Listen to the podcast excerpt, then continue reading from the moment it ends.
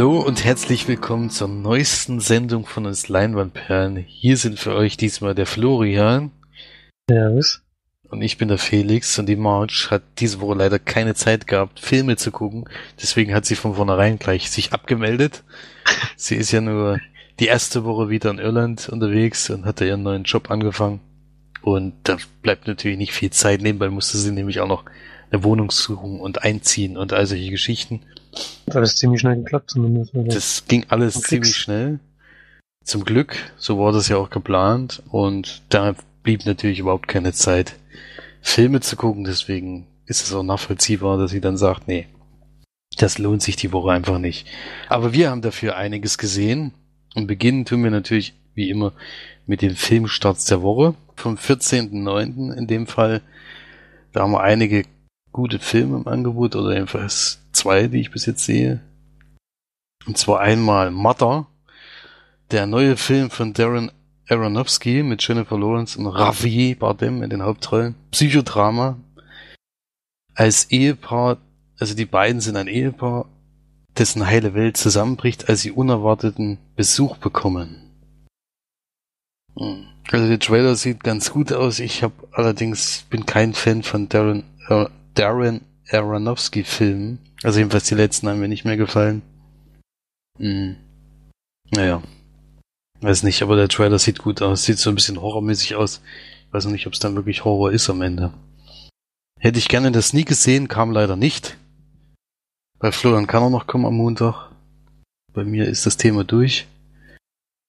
Und als nächstes haben wir da High Society. Gegensätze ziehen sich an. Eine Komödie mit Emilia Schüler und Iris Berben. Und darin wird das Highschool Society Girl Annabelle mit der Re Realität konfrontiert, als sie ihre echte Mutter kennenlernt. Hm. Naja, gut. Der Trailer sah echt nicht so doll aus.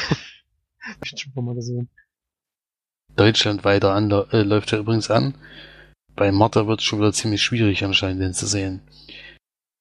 Und dann haben wir den Sneak-Film, den ich diese Woche gesehen habe beim Florian vor zwei Wochen, glaube ich, oder einer Woche. Logan Lucky. Über den sprechen wir heute also nochmal und haben sogar schon darüber gesprochen. Dann wie die Mutter so die Tochter. Familienkomödie über eine komplizierte Mutter-Tochter-Beziehung, die voll ins, ins Chaos abrutscht, als die ungleichen Frauen gleichzeitig schwanger werden. Oh Mann. Das wird nicht. Das Löwenmädchen. Coming-of-Age-Drama um ein norwegisches Mädchen, das von Kopf bis Fuß behaart ist, nach dem Bestsellerroman von Erik Fones Hansen. Hm. Ja, bei norwegischen Filmen bin ich ja immer dabei. Die Wunde. Südafrikanischer Coming-of-Age-Drama schon wieder über den jungen Männer des Stammes der Xhosa, die im Busch an einem achttägigen Initialritual teilnehmen. Hm. Schwierig. Klingt ein bisschen schwierig, ja. Gogol, der Anfang, Mystery Thriller um den jungen russischen Schriftsteller Nikolai Gogol, der in, der Pro in die Provinz geschickt wird, um ein grausames Verbrechen zu ermitteln. Uh, da gibt's aber viel wieder. Ähm, das war's noch nicht. Wir haben noch Porto. Liebesdrama mit Anton Jelchin. Stimmt, das ist ja der wahrscheinlich letzte Film, der mit Anton Jelchin ins Kino kommt. Das hatte ich auch mal gelesen. Und Lucy Lucas über zwei gegensätzliche Fremde, die sich nach einer Zufallsbegegnung in Porto nicht mehr vergessen können. Ja, wie vor Sunrise. Sie klingt so ein bisschen so, ja. Also würde mich auf jeden Fall interessieren, vor allen Dingen wegen Anton Jelchin natürlich, weil ich den sehr mag als Schauspieler. Und ja, das sind ja dann die letzten Filme, die wir mit ihm sehen können. Ist allerdings auch wieder sehr schwierig zu sehen. Läuft in wenigen Kinos an. Dann Wolf Warrior 2. Rekordverdächtiger Action-Blockbuster aus China mit Xing Wu als Elitesoldat Leng Feng, der in Afrika in einen blutigen Bürgerkrieg hineingezogen wird. Ab 18 Jahren. Oh, da geht's ordentlich zur Sache. Und der letzte Film für die Woche Radiance japanisches Liebesdrama von der Regisseurin Naomi Kawase über eine über einen Fotografen, der langsam sein Augenlicht verliert. Hm. Ja, also ein paar Filme, die ich auf jeden Fall gucken würde, die aber eher auf der Leihliste landen, als dass ich die im Kino sehen werde, weil es unmöglich wird, die hier in der Umgebung zu sehen. Und damit gebe ich weiter an die Filmcharts der Woche. Hat sich nicht viel getan im Vergleich zur letzten Woche. Platz 5 immer noch in der neunten Woche. Ich einfach unverbesserlich 3. Hat jetzt schon fast viereinhalb Millionen Besucher, also wird, glaube ich, in den Jahrescharts wieder sehr, sehr weit von Platz 4, Happy Family. Auf Platz 3, der einzige Neueinsteiger diese Woche, der es geschafft hat. Top 5, Killers Bodyguard. Felix March sei Dank, zwei Besucher mehr auf jeden Fall. Annabelle 2 ist auf der 2 und auch noch geblieben auf der 1, die Parade der Film. Kann man denn Auch irgendwo sehen? 260.000. Kann man denn irgendwie sehen, auf welchem Platz Terminator 2 gelandet ist? Der ersten Szene ist er leider nicht. Ich habe nämlich schon geguckt. Mehr zeigt mir jetzt hier die Seite, die ich auch immer aufrufen kann. Vielleicht Das war er letzte bestimmt- Woche, letzte Woche in, schon, er hätte ja letzte Woche schon drin sein müssen. Ich hätte eigentlich gedacht, Ja, er schafft es in die Top Wochen- 5. Das ist schon das Wochenende. Ach so. Das passt schon, ne? Ja, dann ist natürlich ein bisschen wenig. Hätte ich mir mehr erhofft. Naja. Okay, dann gehen wir weiter zu den Sneaks. Wir waren beide in der Sneak und diese Woche gibt's auch wieder äh, was Witziges, denn wir haben beide Filme gesehen, die jeweils der andere schon geguckt hat und da Florian schon am Montag äh, einen Film geschaut hat, beginnt er natürlich diesmal mit The Circle. Ja, hast du ja schon drüber geredet, diesen Film von James Brunsold. In der Hauptrolle Emma Watson, die spielt May. Na gut, sie ist halt die, nicht die Hauptrolle des Films. Hanks spielt noch mit, hat aber jetzt nicht so viele Rollen, äh, nicht so viele Screentime, natürlich. John Boyega, für den gilt das Gleiche. Was ich nicht wusste, Spence spielt noch mit. also, Patton Oswald, ähm, Spence spielt aber King of Queens natürlich. Hat auch so eine eher kleinere Rolle, ja. Ist halt auch ein, einer der Gründer. Oder, ich glaube, der Anwalt ist das von The Circle. Weiß gar nicht genau. Und The Circle ist so ein, eine sehr, sehr große Firma, kann man vielleicht so ein bisschen mit Facebook vergleichen. Die halt, man halt ähm, virtuell sehr, sehr viel machen kann. Haben jetzt so ein neues Produkt auf den Markt geschmissen, solche Kameras, die sehr, sehr klein sind und überall anbringen kann und so und ähm, wollen damit so ein bisschen den Markt revolutionieren, sag ich mal. Die überall anbringen lassen und dadurch halt ja schon in Richtung totale Überwachung gehen, zu einem Satz Anschein. Und May kommt ein bisschen über den Kontakt von ihrer Freundin, kommt sie rein in die Firma. Ist erstmal so in der Kundenbetreuung, würde ich sagen, oder so ähnlich.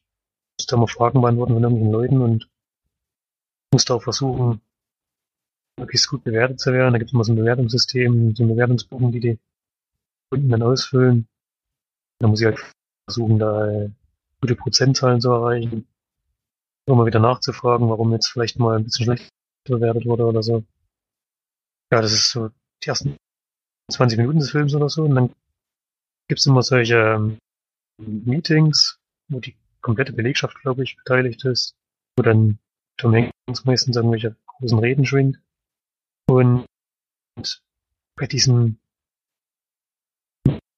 Meetings, ähm, naja, kann man das beschreiben, geht's halt auch so um die Innovation, die die Firma hat. Und bei May kommt das, glaube ich, die meiste Zeit ziemlich gut an. Sie kommen dann auch ein bisschen zufällig in diese Gruppe mit rein und, und hat dann auch, so, dann auch so ein bisschen mitbestimmt beziehungsweise Vorschläge machen. Und macht auch doch sehr, sehr offensive Vorschläge, wie ich finde, die ein bisschen vermuten lassen, dass sie halt hinter dem ganzen Konzept steht. Einem bestimmten Zeitpunkt natürlich in der Geschichte gibt das ein bisschen, warum möchte ich es nicht verraten. John Boyega hat eine, ein bisschen Einfluss drauf, aber auch Sachen, die dann in der Firma passieren, die so ein bisschen auch ihren privaten Bereich betreffen. Das, da merkt es dann so langsam, also wenn es jetzt in meinen Privatbereich geht, bin ich vielleicht doch nicht mehr so geil. Was anderen Leuten passiert ist, ist es jetzt erstmal nicht mein Problem, das zu kommt es zumindest rüber, finde ich. Sie auch mir ein bisschen unsympathisch gemacht hat, die Figur. Erst als es dann so um ihren familiären Bereich oder Freundesbereich geht, dann ähm, ist vielleicht doch nicht alles so geil, wie ich dachte. Ja, weiß gar nicht, was kann man noch verraten. Ihre Freundin ist da so ziemlich integriert in die, ich weiß gar nicht, was sie macht, so Öffentlichkeitsarbeit. Und ist aber so unter Stress, dass sie da auch so ein bisschen dran kaputt geht. Und ja, viel mehr würde ich gar nicht, gar nicht verraten. So in der Mitte des, des Films haben wir einen Eindruck, dass es gibt. Das größte Problem, was, was du ja letzte Woche angesprochen hast, oder vor zwei Wochen, ich weiß gar nicht mehr, ist, dass der Film Ende hat, was für mich überhaupt nicht nachvollziehbar ist. Ich finde, man, kannst da, man kann wirklich so sagen, dass die letzte Szene des Films alles vorhergehende einreißt und total, äh, also ein total sinnloses Ende eigentlich, finde ich zumindest. Die kommt einem so vor, als hätte überhaupt keiner in dem Film überhaupt verstanden, worum es geht. Am wenigsten die Hauptperson. ja, das stimmt allerdings. Das, Mhm. das ist wirklich, äh, das habe ich so schon lange nicht mehr gesehen. Und das zieht für mich die Bewertung des Films extrem runter. Ich fand ihn auch sonst jetzt nicht so herausstechend, der sieht gut aus und so und Emma Watson spielt es auch nicht schlecht, aber ich finde halt sie, bestimmten Zeitpunkt fand ich sie sehr unsympathisch, gerade weil sie halt auch von anderer Seite mitbekommt, wo Probleme sind in der Firma, aber das juckt sie eigentlich gar nicht. Bei den Besprechungen und so macht sie trotzdem weiter Vorschläge, die eher noch in die Richtung gehen. Ähm, Zentralisierung, was ich immer für relativ gefährlich halte. Halt, ja, Sachen über eine Firma sozusagen zu machen. Hm. Was der das jetzt genau vorschlägt, möchte ich noch nicht verraten, aber ich finde das schon ein bisschen gefährlich, was sie da an, an, anbringt.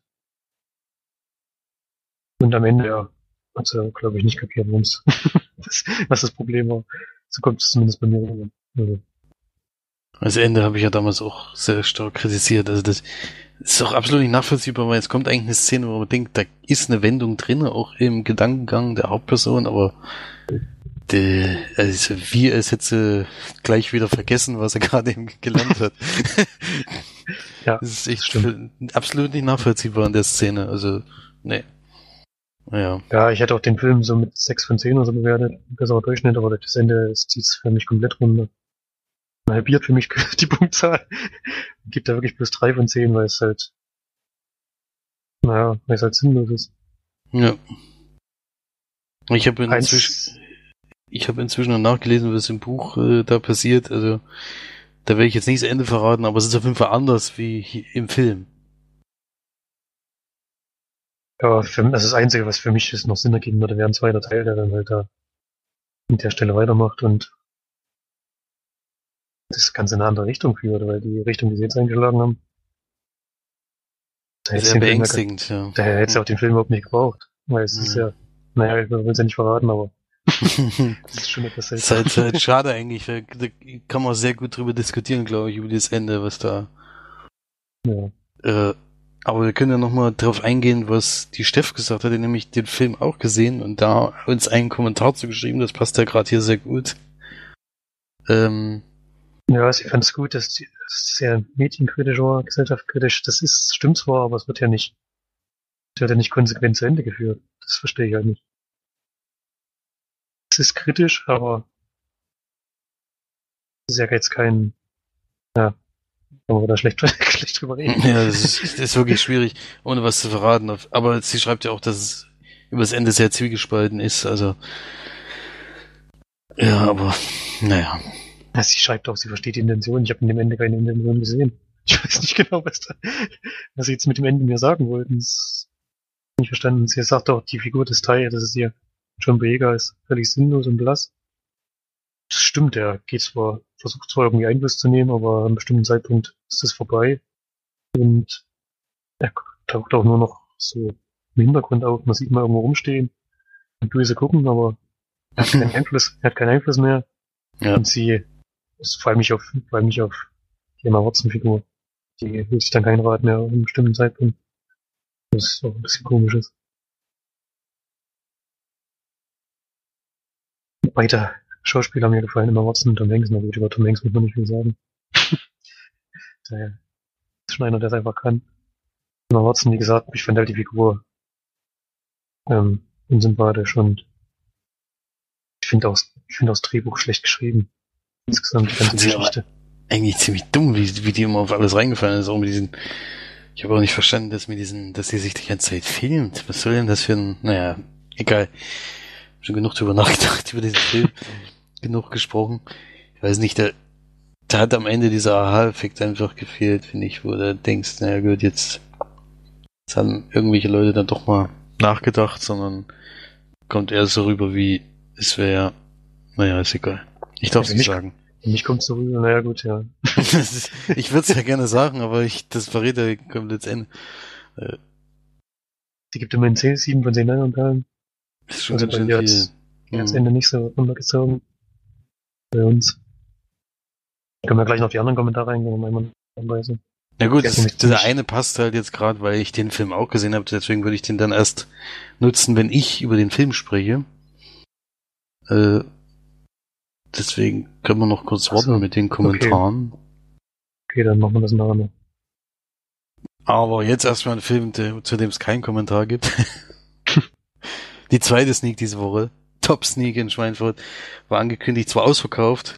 Wir haben gesehen Logan Lucky, ein Film, der ja schon durch die Sneaks in Deutschland tourt.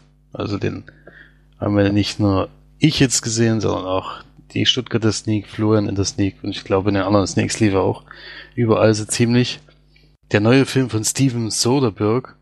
Steven Soderbergh kennt man zum Beispiel von den Oceans-Filmen, davon wird doch gleich, damit wurde auch gleich geworben bei diesem Trailer, den ich da vorher gesehen habe. Und damit kann man es auch, denke ich mal, ganz gut vergleichen. Also wir haben wieder so eine Komödie mit äh, heißt, also wo man einen Raubzug plant und den dann umsetzt oder von der Planung kriegt man gar nicht so viel mit.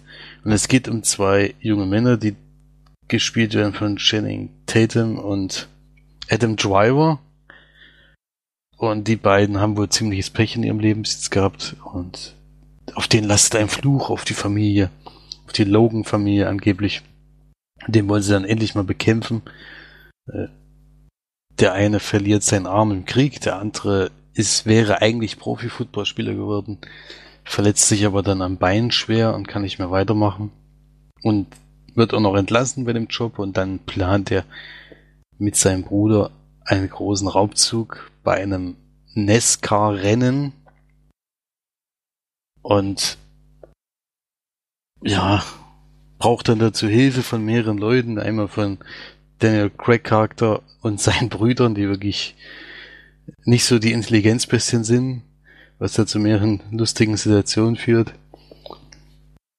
Und ja, dann ist es eher so ein Heist-Movie, wo man dann verfolgt, wie das Ganze abläuft. Man kriegt relativ viel äh, wenig mit, gibt einige Wendungen da drinnen, die man wieder nicht vorhersehen kann. Das fand ich ja bei Oceans 11 hat mir damit Abstand am besten gefallen.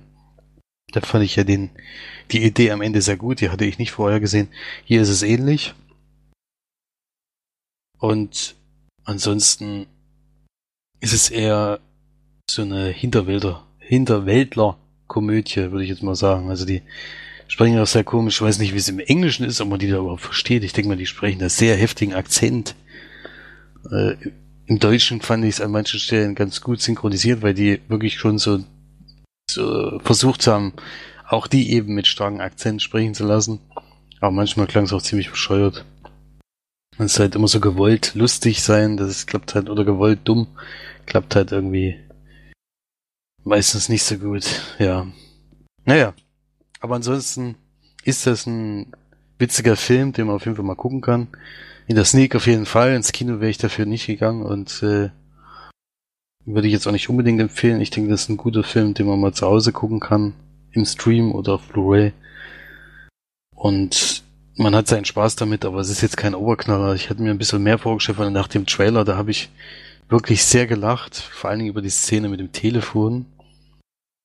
Die habe ich auch im Film gelacht, aber es war dann die einzige, eine der wenigen Szenen, wo ich laut gelacht habe. Also so hat man halt mal ein bisschen gegrinst oder sowas, aber es war jetzt nicht so die Brüller dabei bei mir. Aber ich habe trotzdem Spaß gehabt. Mir Ich fand es sehr angenehm, auch in dieser großen Runde den zu gucken. Und gebe da sechs von zehn Leinwandperlen. Ja, so viel in Kurzform zu diesem Film. Dann gehen wir mal weiter zu den Blu-rays und Streams, denn im Kino waren wir beide nicht mehr, ne? Ich habe nee. noch gar nicht gefragt, aber ich glaube, du nee. hast schon erwähnt, dass es, dass es ja nicht so viele Filme diese Woche von dir gibt. Und da gehe ich gleich mal auf den Film ein, wo der Kommentar dazu passt von der Steff, denn ich habe Ab Abgang mit Stil gesehen. Ähm, der neue Film von Zack Braff oder Zack Braff mit Morgan Freeman, Michael Caine in den Hauptrollen. Und dabei geht es um eben die beiden Leute. Wir haben schon wieder ein Heist-Movie. Passt ganz gut zu dieser Woche. Und sind halt ältere Herrschaften. Morgan Freeman und Michael Caine sind ja nun schon gehobeneren Alters. Und leider löst sich ihre Rente in Luft auf, denn die Firma ist insolvent, bei der sie 30 Jahre lang gearbeitet haben und von der sie eigentlich diesen, die Rente beziehen. Die sagen sich aber, nee, dieses Geld wird bei dieser Insolvenz gebraucht und wir lösen diesen Fonds auf. Und jetzt stehen sie natürlich ohne Geld da und der Michael Caine hatte noch ein Haus abzubezahlen und da lebt auch noch seine Tochter mit drinne und die Enkelin. Der Vater kümmert sich leider nicht richtig. Und das führt zu größeren Problemen, weil natürlich die Bank dann irgendwann Geld haben will und er hat einfach nichts. Und am Anfang des Films direkt äh, kriegt er eben so einen Bankraubzug mit und meldet das auch der Polizei, also meldet nicht der Polizei, aber macht eine Aussage dazu und findet da irgendwie Gefallen dran und sagt sich, wir würden diese Bank ausrauben, die diesen Fonds sowieso hatte und die ihr Geld sozusagen äh, behalten haben, einfach so. Ja. Und dann planen die das Ganze, kriegen da auch noch Hilfe von dem, von mehreren Leuten und dann kommt es eben auch zu so einem ähnlichen Ablauf wie jetzt bei Logan Lucky. Und dann gilt es natürlich, schaffen sie es oder schaffen sie es nicht und vor allem werden sie erwischt oder nicht, denn es ist auch noch ein Teil des Films, wo es dann um die Polizei geht und sowas. Ja.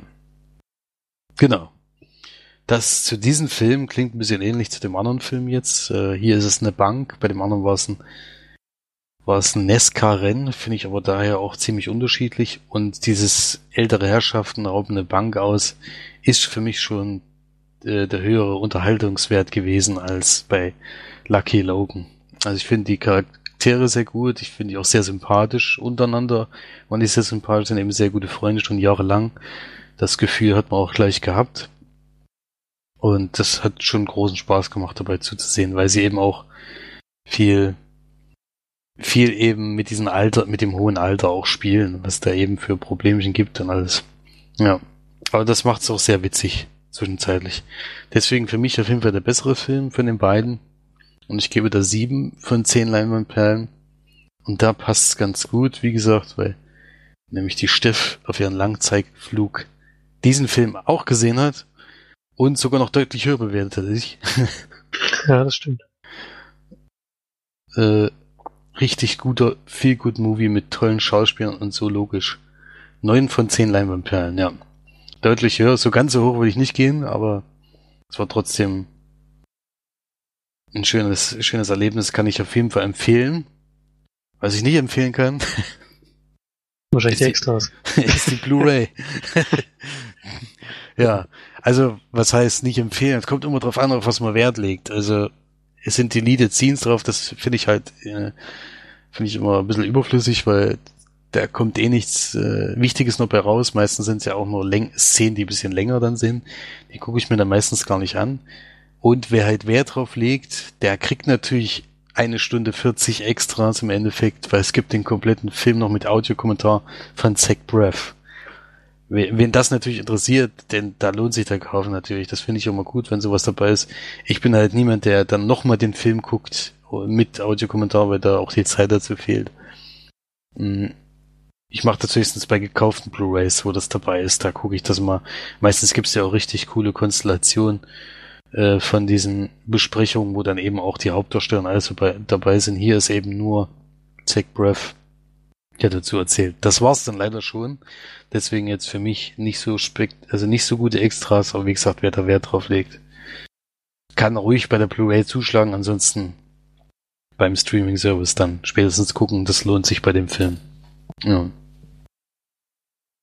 Gut, das war's dann zu Abgang mit Stil. Und damit gebe ich weiter an Florian. Jetzt weiß ich aber allerdings nicht, welchen Film er besprechen wird. Ich habe eine Blu-ray geschaut. Eine, die ich. Es gibt ja mal bei Müller gibt's immer diese 5 für 20 oder so. Oder ja, irgend sowas. Ein Blu-ray ist für 20 Euro. Da habe ich zugeschlagen und der Film heißt Mall. Special Edition mit mir. die, äh, sieht doch ziemlich cool aus, das Blu-ray. Limited Edition sogar. Glaubt ja kaum. ich weiß auch, warum der limitiert ist. ähm, die Schauspieler kennt man alle nicht, außer Peter Stormare, der bei ähm, ja, ist dann Break, genau. Break hat auf jeden Fall mitgespielt und Vincent D'Onofrio hat auch eine ganz kleine Rolle. Zwei kennt man natürlich vom Gesicht her. Und worum geht's? Ja, es geht los mit einer Szene in so einem Trailer, in so einem Trailerpark, wo ein junger Mann seine Mutter erschießt und dann noch den Trailer abfackelt und sein Auto steigt und wegfährt. Dann springt der Film und wir lernen noch einen anderen jungen Mann kennen, der ja ein bisschen Schwierigkeiten hat, sich in der, in der Gesellschaft zurechtzufinden. Ähm, trifft auch auf die Polizei und kommt da so ein bisschen kleinere Probleme. Und naja, dann gibt's immer so ganz komische Sprünge. Also der Film ist total seltsam geschnitten, also ist ja extrem schwierig zusammenzufassen. Trifft dann so eine junge Dame, in die er sich so ein bisschen verguckt. Und dann treffen wir die alle sammelt in der Mall wieder. Da treten dann auch Vincent D'Onofrio und Peter Stormare so in, in Erscheinung. Der eine ist so ein Ladenbesitzer, der andere ist Geschäftsmann, der so ein bisschen Frauen nachstellt. Und der junge Mann, der am Anfang seine Mutter erschossen hat, den sieht man zwischendurch noch ein paar Waffen kaufen und der geht dann halt in die Mall und ähm, läuft Amok, ja, kann man so sagen. Fängt an, da wahllos Menschen zu erschießen. Und vor allem Polizisten oder, oder Wachmänner, die hat das anscheinend vor allem abgesehen. Und das beobachtet man dann, ja, sehen wir den, wie er es macht und dann bei seiner Flucht. Und parallel dazu halt die andere Gruppe von Leuten noch. Der ist ein bisschen, in, sind eigentlich nur involviert, indem sie halt erst flüchten müssen aus der Mauer und dann ähm, ja, das ist ein bisschen, also das ist auch total seltsam. Einiges an den Filmen fand ich sehr, sehr komisch. Ich finde halt so ganz komische Gespräche darüber, was da passiert ist und ein bisschen philosophisch angehaucht und so. War schon ein bisschen seltsam. Also, kann ich gleich vorwegnehmen, ich würde den Film nicht weiterempfehlen. Der ziemlich schlecht, sieht auch ziemlich billig produziert aus, die Schauspieler. Nicht so toll. Der hat zwar ein ziemlich heftiges Thema, aber ist halt wirklich schlecht umgesetzt und nicht spannend und auch nicht, ähm, nimmt eigentlich so ein, wie das eigentlich so ein Thema machen sollte. Ein Film das schafft gut rüberzubringen, das nimmt der Film ja aber leider nicht. Und dann wirklich ähm, sagen, dass, dass man da eher einen Bogen drum machen sollte. Ist gedreht von, jetzt muss ich mal schnell schauen. Joseph Hahns ist, glaube ich, Mitglied von Linkin Park. Wenn ich das richtig mitbekommen habe. Ich mich, ich hoffe, ich tue jetzt nicht völlig. Ähm, hat nur den Film gemacht, ja. Also warum? hat mir jetzt hier leider nicht angezeigt. Zumindest ein extra so rüber, aber ich kann auch sein, dass ich mich jetzt völlig vertue. Oder hat ein Video mal gedreht von zu, einem Linkin, Linkin Park Song, das kann auch sein. Deswegen und er für den Film engagiert, weil das so gut war. Im Film hat es auf jeden Fall nicht funktioniert. Ich würde davon abraten und wirklich bloß, ich weiß nicht, vielleicht drei von zehn Leinwandperlen geben. Beide mal heute schon. Nur Top-Titel diese Woche. Nur Top-Titel. Ja. Meist, das manchmal hat es eben auch einen Grund, warum Filme, fünf Filme 20 Euro kosten. Ich habe aber auch, da hatte ich auch den anderen Film dabei, der nicht so schlecht war. Den ich letztes Mal besprochen hatte. ja, ich, das soll jetzt nicht behaupten, dass nur schlechte dabei sind, aber meistens gibt's schon. Es sind entweder da- ältere oder, oder halt äh, billige. Das stimmt schon. Mhm. Und die älteren kennt man meistens schon. Ja. Nicht nur die billigen. Das stimmt, aber Aber, wie gesagt, da gibt's ja. ja. manchmal auch Überraschungen. Also da habe ich, wie gesagt, diese. Direct-to-DVD-Produktion gucke ich mir auch gerne, äh, leihe ich mir auch gerne mal aus. Das heißt ja nicht unbedingt, dass es immer schlechte Filme sind. Das, das auf keinen Fall.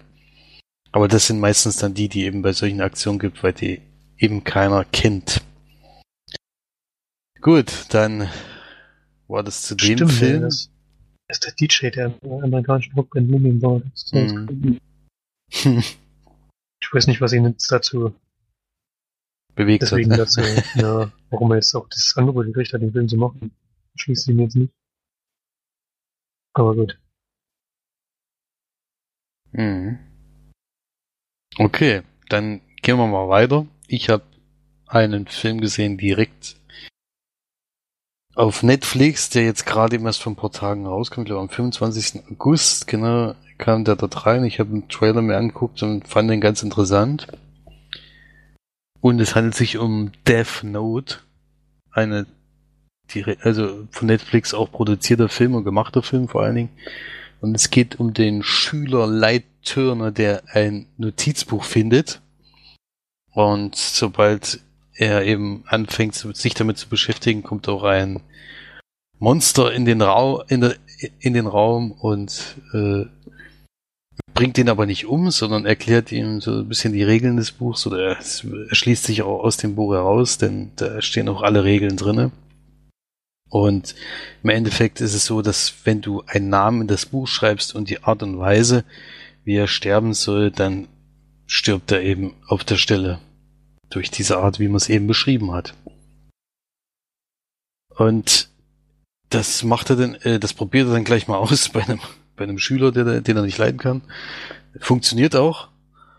Und mit der Zeit kriegen wir eben raus, dass es so ein Todesgott ist, der, der eben, ja, diese Wünsche erfüllt, also Wünsche im Endeffekt nicht, aber er sucht sich halt immer jemanden aus, der so die nächsten, als nächstes eben das Buch bekommt, um, damit er eben weiter durch die Welt morden kann oder sowas, kann man eigentlich fast sagen.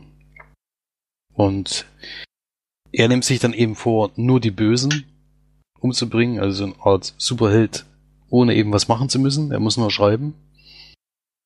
Und da nimmt er sich dann eben als erstes so ein Mafia-Sohn vor, der eben seine Mutter überfahren hat und damals freigesprochen wurde, aus Geldgründen natürlich.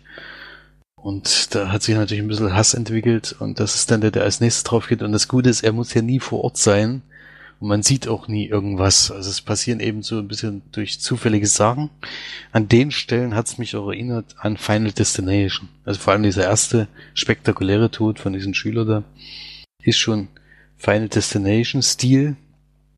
Und das zieht sich dann auch über diesen Film durch, dass es eben immer so aussieht. Als wäre das eben so. Ja.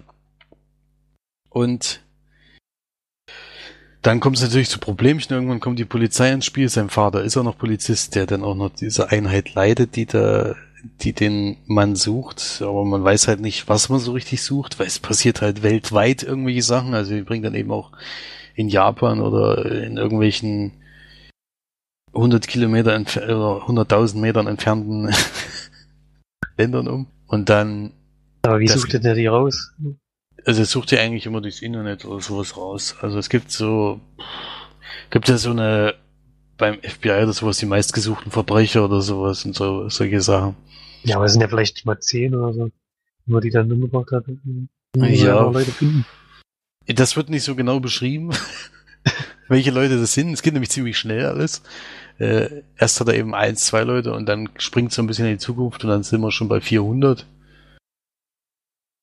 Und dann kommt eben noch so eine andere, das ist eine andere Story so ein bisschen mit rein. Es gibt ja nämlich noch so einen Ermittler, aus Japan oder sowas, oder ich, also aus, auf jeden Fall aus dem asiatischen Raum, das ist so ein Waisenkind, was so trainiert wurde jahrelang.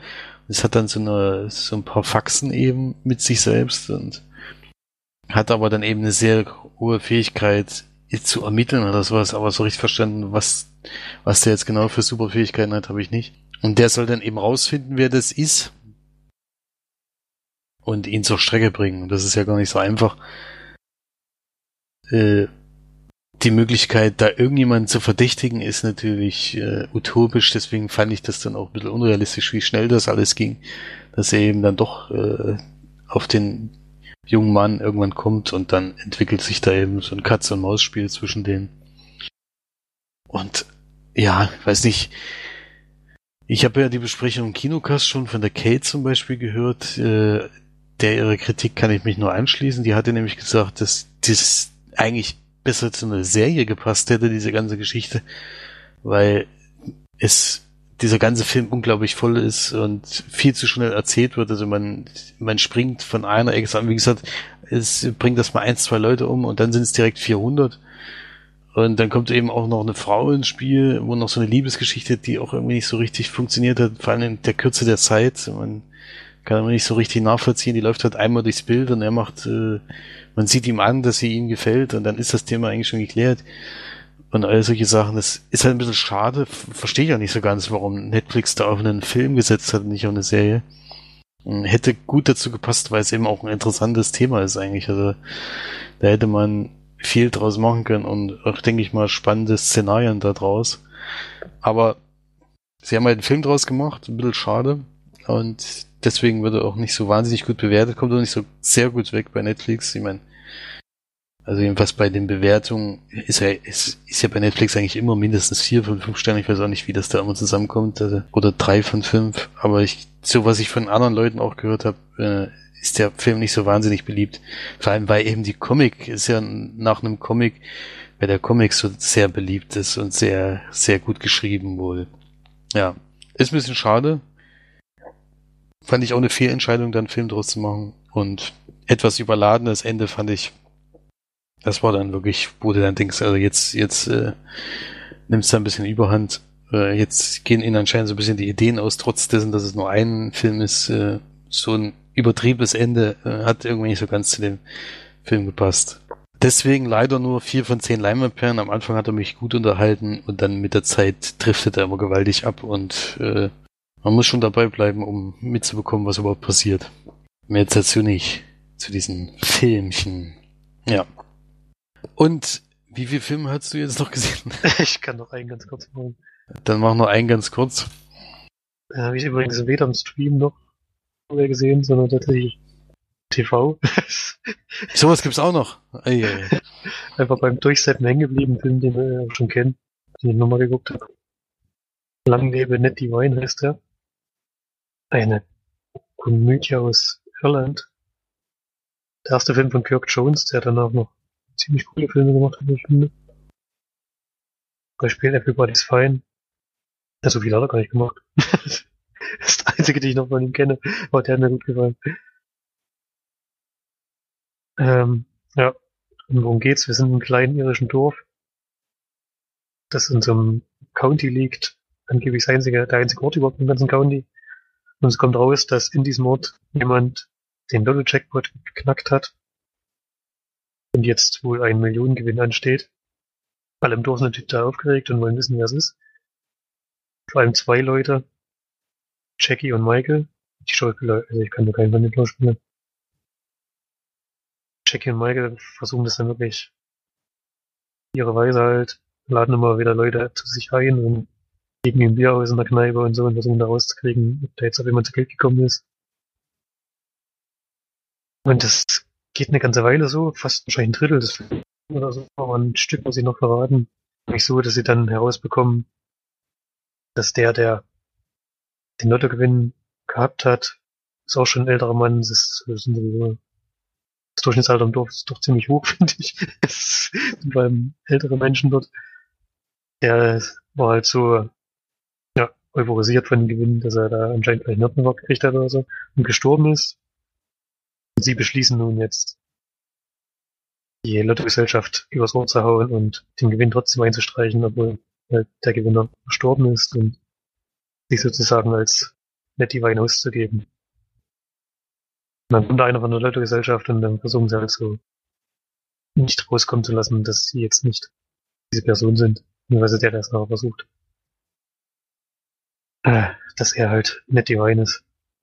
Ob das noch klappt oder nicht, weiß ich, verrate ich noch nicht.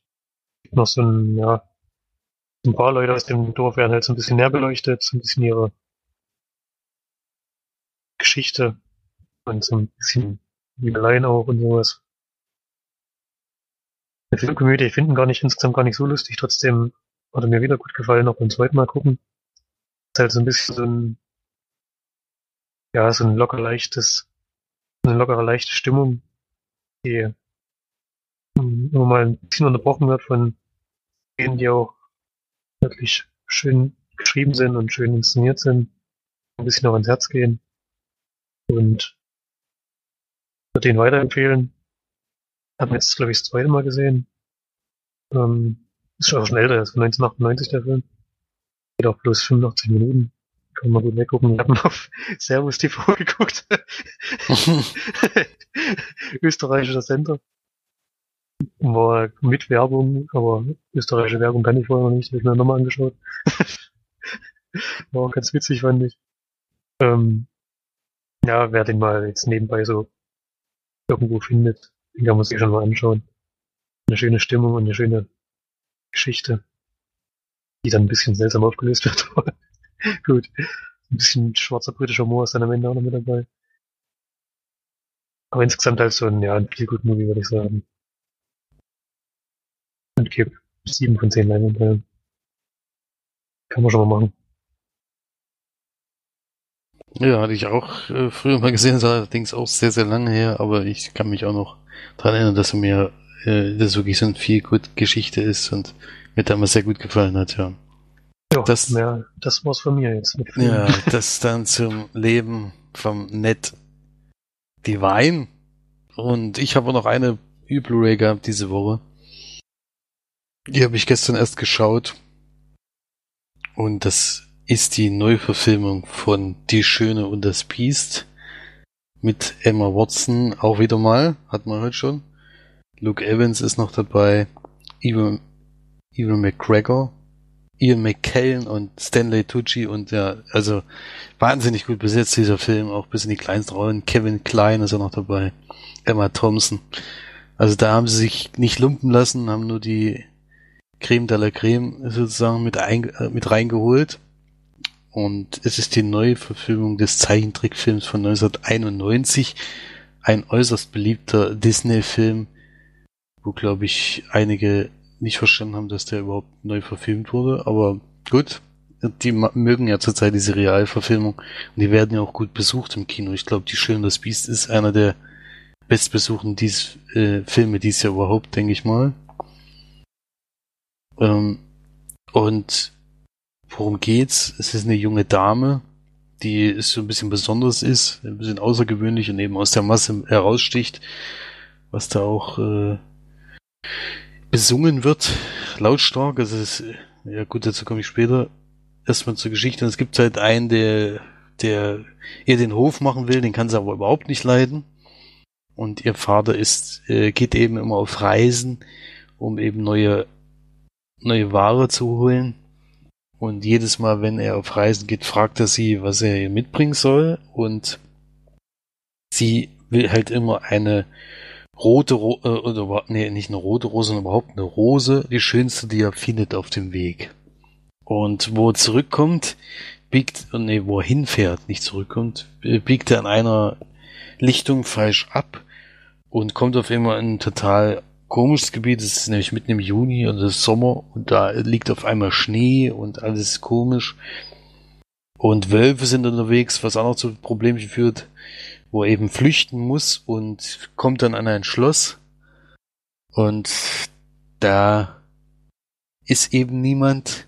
Da gibt es zwar was zu essen, da brennt Licht und äh, der Tisch ist gedeckt und alles Mögliche, aber irgendwie ist da niemand. Und durch eben etwas, was da passiert, erschreckt er sich aber ziemlich und versucht dann eben dort zu fliehen. Und auf dem Weg da weg findet er eben so einen großen Rosenstrauch, wo weiße Rosen wachsen. Und davon möchte er gerne eine mitnehmen, was er eben dazu führt, dass der Hausherr, was im Endeffekt das Biest ist, was ja schon im Namen verraten wird, eben etwas säuerlich ist und sagt, wenn man eine Rose bei mir klaut, äh, muss man lebenslang bei mir im Gefängnis sitzen, leider. Und das Pferd von ihm kann aber flüchten. Und die junge Dame kommt eben dahin oder wird von dem Pferd dahin gebracht und dann entwickelt sich so die Geschichte, denn das Biest ist gar nicht freiwillig das Biest, das ist eher ein junger Mann, der früher sehr, sehr große Feste gefeiert hat und eines Nachts bei einem sehr starken Sturm und Gewitter eine ältere Dame nicht ins Haus gelassen hat, die eben um Zuflucht gebeten hat. Und das ist eben eine große Zauberin gewesen, wie so üblich in den Märchen, die ihn dann mit diesem Fluch belegt hat. Und erst wenn eine junge Dame, er sich in eine junge Dame verliebt und die sich auch in ihn, dann wird dieser Fluch für ihn und seine Bediensteten, die da eben alle in Gegenstände verwandelt wurden, äh, dann ist dieser Fluch erst gebrochen. Und das soll dann natürlich in der Zeit passieren. Ja. Also ein Märchen, was auf mehrere Weisen schon äh, verfilmt wurde. Ich habe nämlich gar nicht langer Zeit eine französische Version, glaube ich, davon gesehen. Damals mit Vincent Cassel in der Hauptrolle, oder als das Biest.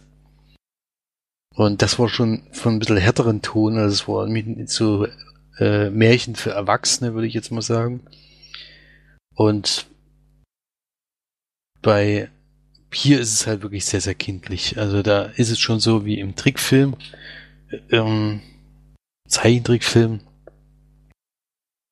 Und es wird halt sehr, sehr viel gesungen. Also damit muss man halt klarkommen. Ich war schon ein bisschen überrascht, wie viel es ist und wie, wie sehr mich das noch nervt.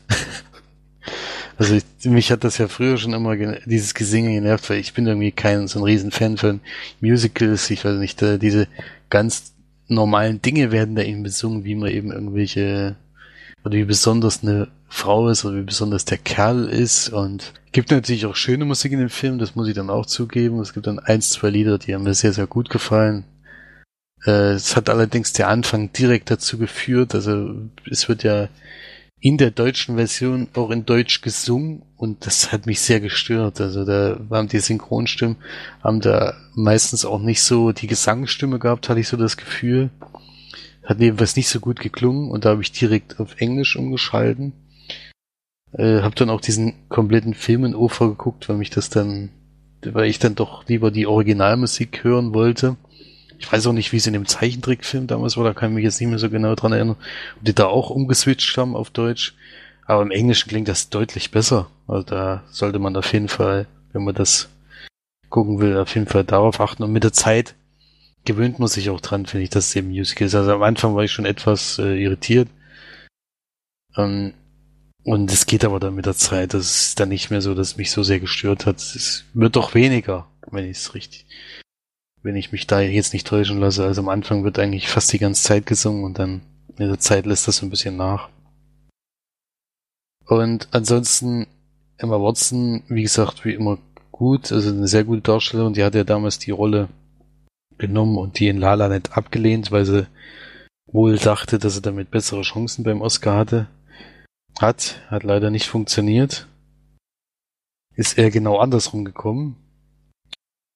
Ähm, aber es ist natürlich eine Rolle, die einfach zu ihr passt. Sie ist ja, sie ist eine sehr starke Persönlichkeit, auch diese junge Dame, die eben auch viel aus, aus von ihr aus macht, die eben sich nicht unterbuttern lässt von irgendwelchen Leuten. Da legt sie eben sehr großen Wert drauf, deswegen ist es auch nachvollziehbar, dass sie da die Rolle gespielt hat. Und umso weniger die Rolle in The Circle. äh, und ja, ansonsten sieht das gut aus, ist alles schön gemacht und äh, es ist viel, viel CGI, es ist fast nur im Studio gedreht. Ich glaube, es gibt eine Außenszene, haben sie dann in Extras gesagt, der Rest ist alles in einem Studio gedreht. Das sieht man natürlich, also diese einzelnen Hintergründe sehen schon manchmal nicht so spektakulär aus. Was ich allerdings, was mir allerdings sehr gut gefallen hat, ist eben das Beast, wie das animiert war. Ihm konnte man jegliche Gesichtszüge und jegliche Emotionen ablesen, trotz dessen, dass es komplett animiert war. Das hat mir schon sehr gut gefallen. Also da muss man schon, muss man schon loben, wie das da aussah. Und was man auch loben muss, meiner Meinung nach, ist eben, dass das Beast gespielt wird von Dan Stevens und er ist sehr unbekannt. Dem sein erster Film als Schauspieler war nämlich The Guest. Und das ist ja einer meiner Lieblingsfilme in den letzten Jahren gewesen. Äh, und dass der nach dem Film erstmal bei einer großen Disney-Produktion äh, einer der Hauptrollen spielt. Man sieht ihn zwar fast nie, aber, aber man, er spricht und singt ja auch alles selbst, das ist schon erstaunlich. Und was ich halt eben auch überraschend fand, eben, dass auch diese ganzen Schauspieler sehr, sehr gut singen kann und man kriegt dann auch den Hintergrund so ein bisschen mit. Also es ist zum Beispiel so, dass, dass Luke Evans und der, der Josh, nee, Josh Gad oder wie auch ausgesprochen wird, der spielt der LeFou. Den kenne ich auch aus äh, vielen Komödien. Äh, da wird er gerne genommen. Die sind eigentlich ausge ausgebildete Musical-Darsteller am Theater und machen sehr viel Musical. Das wusste ich zum Beispiel auch nicht, und das kriegt man natürlich gleich mit. Also da, die sind da schon sehr, sehr, sehr, sehr gut da drinnen. Allerdings sind diese Musical-Szenen sehen schon immer sehr nach Theater aus. Das muss man eben dann auch. Äh, das hat dann wenig mit Schauspielern zu tun. Das ist halt immer alles überdreht, übertrieben und äh, so Ausdruckstanz mit dabei und alles. Das äh, ja muss man sich muss man halt mit klarkommen. Also ich fand es ganz okay. Ich fand es aber auch nicht überragend. Ich fand die andere Verfilmung aus Frankreich besser mit Vincent Kessel, Kassel und gibt da fünf von zehn Leinwandperlen. Der Vorteil allerdings bei Disney ist immer, also das muss man auch immer lobend herausheben, bei allen Disney-Filmen, die ich in letzter Zeit hatte, gibt sehr, sehr, sehr viele Extras, die man sich angucken kann. Äh, da kann man sich gut austoben mit äh, natürlich ein größeren Making-of, was schon alleine 30 Minuten geht und wo auch alle so ein bisschen zur Sprache kommen, wo auch viel auf den alten Teil äh, eingegangen wird. Also ich habe den mal gesehen, ist aber schon sehr, sehr lange her. Ich müsste ihn eigentlich mal wieder gucken, weil diese gezeichneten Szenen fand ich schon wieder irgendwie witzig, wie das eben damals aussah. Ich mag ja auch diese alten Zeichentrickfilme. Und da wird eben, gibt's halt Überschneidung und was die anders gemacht haben, der Film geht ja insgesamt, glaube ich, 40 Minuten, nee, 30 Minuten länger als, als das Original. Da muss natürlich auch ein bisschen mehr Story drin sein und da gehen sie eben auf die Sachen ein, diese so, so ein bisschen abheben von der Person vor allen Dingen. Also die haben die Hauptperson, die junge Dame, die Belle, ein bisschen, ein bisschen ausführlicher dargestellt oder beschrieben und alles. Und die hat halt ein bisschen mehr Charakterzüge und, und solche Sachen. Und ja, was sonst alles so anders war, kann man sich da angucken. Also hier würde ich auf jeden Fall den Blu-ray-Kauf wieder empfehlen, wenn man den Film sehen möchte. Also da hat man bestimmt anderthalb Stunden Extras zu gucken. Und ja, ich finde Disney-Filme kann man allgemein immer empfehlen. Also ich bin ja bei Star Wars kaufe ich mir auch bei immer die Filme, weil das ist, das lohnt sich einfach immer. Also die machen immer wahnsinnig viel. Es ist ja, kann man sich so viel angucken und bei diesen großen Filmen guckt man sich auch immer so gerne so viele Extras an und da kann man sich dann auch Zeit lassen. Bei den Blu-rays, die ich im Ausleihe, muss ich immer in relativ kurzer Zeit dann gesichtet haben. Da kann man meistens nicht alles gucken, aber so die wichtigsten Sachen schaue ich mir dann natürlich an. Ja. Also daher auf jeden Fall eine Empfehlung wert. Kann man auf jeden Fall mal machen. Und ob das jetzt besser ist oder schlechter ist, der alte Film, keine Ahnung. Dazu ist der alte Film zu lange her, aber mich haben die Zeichentricksszenen, die ich den Extras gesehen habe, irgendwie mehr angesprochen als dieser Film ist jetzt. Ja, keine Ahnung, ob sich das dann ändert, wenn ich den Film ganz gucke. Dir würde ich jetzt nicht unbedingt empfehlen. Marshall den damals sogar auch schon im Kino gesehen, auch in Irland. Also auch in der Version, die ich jetzt wahrscheinlich gesehen habe. Und die hat ja die gleiche Wertung wie ich gegeben, die war auch nicht so wahnsinnig begeistert.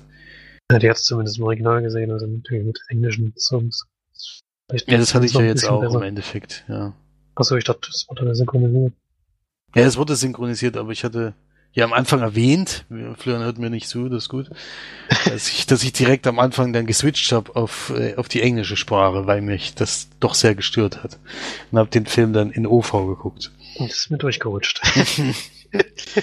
ja, das ist, wenn man nebenbei Fußballergebnisse nachguckt, das äh, Die kann, kann man ich dann, schon. oder solche Sachen, dann kann das mal vorkommen. Ja. Ja, das dann zu diesem Film und ich habe zwar noch einen Disney-Film gesehen diese Woche, aber den kann ich ganz kurz machen, weil er schon relativ alt ist und weil es jetzt auch eine Serie inzwischen dazu gibt, nämlich Lemony Snicket, Rätselhafte Ereignisse, ist eine Buchverfilmung von 2004 mit Jim Carrey, äh, Emily Browning und Meryl Streep in den Hauptrollen. Also in den Hauptrollen, Meryl Streep ist ja eine Nebenrolle.